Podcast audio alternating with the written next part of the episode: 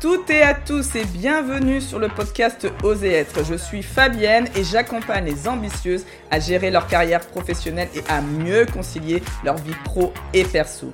Mon objectif est de te faire gagner un temps précieux car je sais oh combien il est précieux pour toi en te transmettant tous mes tips qui peuvent être des pratiques, des clés ou des compétences à développer. J'espère qu'ils t'aideront à retirer quelques cailloux que tu peux avoir dans ta chaussure. Je te laisse donc découvrir un nouvel épisode de Oser être.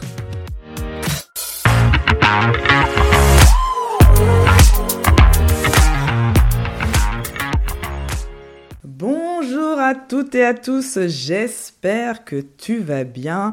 Voilà, c'est super. Tu es, tu as fait, tu es passé, tu as passé le premier épisode et donc là maintenant, tu as, on va arriver vraiment dans quelque chose dans l'opérationnel qui est de savoir les quatre étapes euh, nécessaires pour déléguer une tâche. Alors, pourquoi j'ai voulu faire ce, cet ces trois épisodes en fait sur ce sujet-là Je t'ai expliqué euh, en tout cas le sens, mais c'est surtout parce que je sais qu'on apprend, nous apprend pas forcément à déléguer à l'école et qu'on n'a pas aujourd'hui beaucoup d'exemples de délégation qui se passent merveilleusement bien dans notre environnement personnel.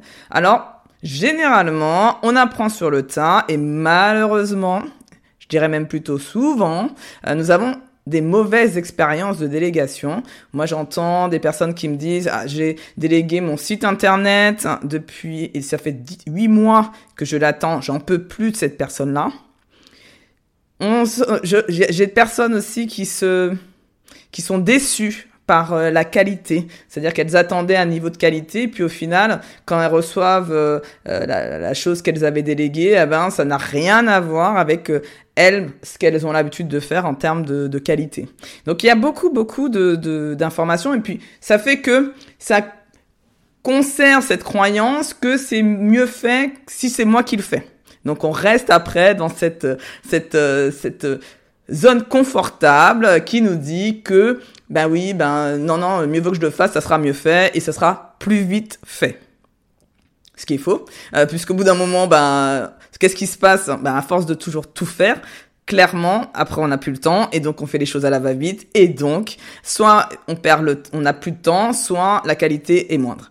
Donc c'est juste une question pour moi, euh, clairement, d'anticipation plutôt, de savoir ce que je délègue, dès que je commence à voir que la soupape elle est un petit peu trop remplie, hop, je regarde les quatre étapes pour déléguer et je commence à m'y mettre, à me dire, ça y est, je vais déléguer pour récupérer mon temps précieux et surtout l'utiliser sur des tâches à forte valeur ajoutée. Donc, la première étape euh, que tu dois faire déjà, donc commence déjà par lister les tâches que tu aimerais déléguer. Pas que tu vas forcément déléguer, mais que tu aimerais déléguer. Alors parfois, c'est qu'une seule tâche, très bien défini. Et parfois, c'est un groupe de tâches. Donc, essaye de déterminer la plus petite maille. Et si jamais c'est un groupe de tâches, de savoir que c'est ensemble. Mais détaille quand même dans ce groupe de tâches les petites tâches euh, inhérentes à ce, au global, cette tâche. Je prends l'exemple de, moi je délègue tout le temps, donc euh, je délègue euh, la transcription par exemple de ce podcast, je délègue euh, les les visuels aussi des des carousels par exemple, je vais déléguer le site internet, je vais déléguer la stratégie de marque de mon entreprise. Qu'est-ce qui fait? Donc après, comment je fais? En quelque part, je fais l'équivalent d'un cahier des charges, et je réfléchis en amont, donc sur les tâches exactement ce que je veux déléguer dans ce grand paquet qui est par exemple euh, la création de mon site internet. Si je prends l'exemple du site internet, qui est un bon exemple, Clairement, je l'ai dit, je, dans ma demande, par exemple, je vais être très clair, je vais dire, je veux qu'on fasse un audit de mon site internet, je veux construire les pages nécessaires, donc les cinq pages que j'ai identifiées qui sont pour moi indispensables. Bien évidemment, le prestataire pourra toujours me proposer, lui, euh, autre chose. Et donc là, c'est pour ça que je vais aussi vers lui pour avoir sa compétence, pour aussi me dire, bah, Fabienne, pense à ci, pense à ça, des choses que moi, je ne connais pas. Et je vais lui dire, clairement, ma demande, c'est qu'après, tout ça, moi, je sois autonome pour faire des, modifications mineures sur le site internet. Donc, j'ai les idées très claires de ce que je veux déléguer. Ensuite, quand on a passé cette première étape, on arrive à l'étape 2.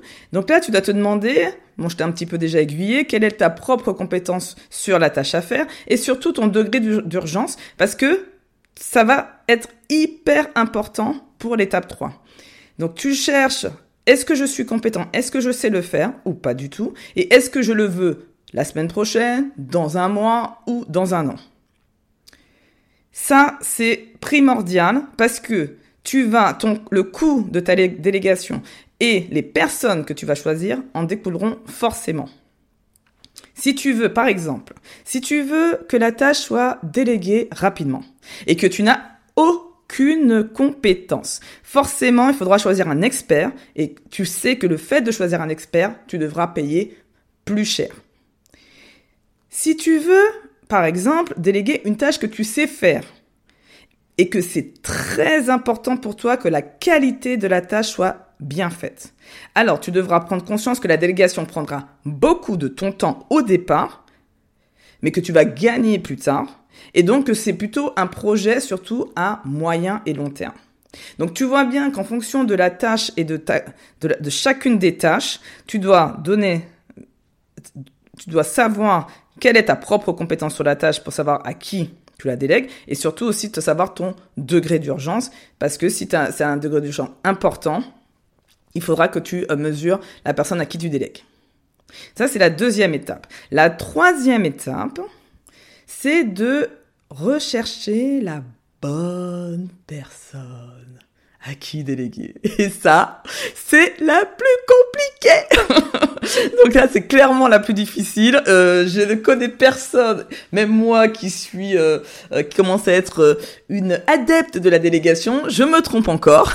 Et donc ça, c'est exactement la même chose que du recrutement. Ça fait partie des choses qui sont les plus difficiles à trouver. Mais par contre, si vous trouvez la perle rare, ne, ne chouchoutez-la. Euh, dites-lui qu'elle est merveilleuse pour pouvoir continuer à lui déléguer euh, vos tâches. Donc tu l'as bien compris, sélectionne surtout cette personne en fonction de tes propres compétences, compétences pardon, et par rapport à ses compétences euh, et ton degré d'urgence. Donc ça peut être une personne de ton entourage, bien évidemment. Donc tu, tu, tu cherches déjà dans... Moi, ce que je fais déjà, c'est je sollicite mon réseau pour trouver la perle rare.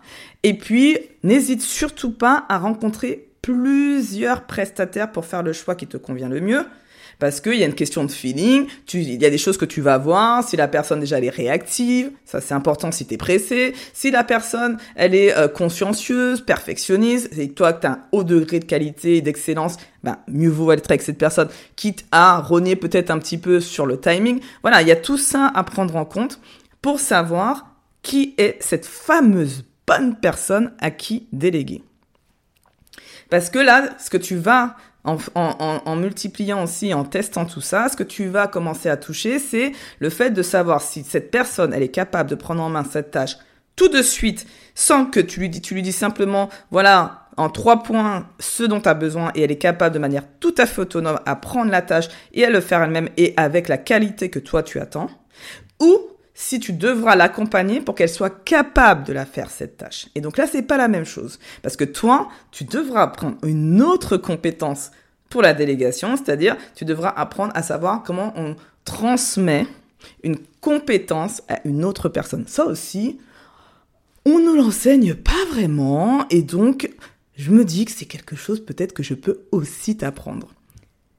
Ainsi, donc, pour chacune de tes tâches, identifie là où les personnes à qui déléguer dans ton entourage ou des prestataires. Si c'est une tâche que tu sais faire, n'oublie pas de faire d'abord avec tes proches et puis que tu peux peut-être transmettre. Et donc ça, ça peut être aussi intéressant. Souvent, on n'ose pas euh, de demander. On peut aussi un système de troc si on n'a pas d'argent, par exemple. Moi, j'ai commencé beaucoup avec un système de troc au départ si tu ne trouves pas, ou si c'est une tâche que tu ne sais pas faire, donc tu dois faire appel à une personne extérieure, et tu dois avoir bien évidemment dans ces cas-là un petit budget. Donc là, clarifie très rapidement si tu as un budget, parce que aussi ça va aussi conditionner euh, probablement ton choix. Et donc là, tu recherches le, prestataire capable de prendre en charge ta, tâche. Et comme je t'ai dit, n'hésite surtout pas à, euh, euh, à rencontrer plusieurs prestataires. Étape 4, alors tu vois qu'on arrive à la fin, tu dis mais Fabienne, tu vas pas faire l'étape 4 Eh ben non Parce que l'étape 4 va être au troisième épisode. Allez, je te garde encore un peu. Alors, dans le troisième épisode, qui correspond à l'étape 4, on va créer un planning de délégation pour mettre en place cette fameuse délégation. Et surtout, ce que je vais t'apprendre dans cet épisode, dans l'épisode d'après, c'est aussi comment tu transmets quand c'est une compétence que tu connais. Donc voilà. Donc j'espère en tout cas que cet épisode t'a plu. Je te laisse un petit peu sur ta fin, mais c'est aussi pour te garder pour la, pour la prochaine. Je te dis à très vite et surtout n'hésite pas à me faire des petits commentaires sur les réseaux sociaux, les blogs. Euh, je t'attends et je suis, je serai ravie d'échanger avec toi. À très vite. Bye bye.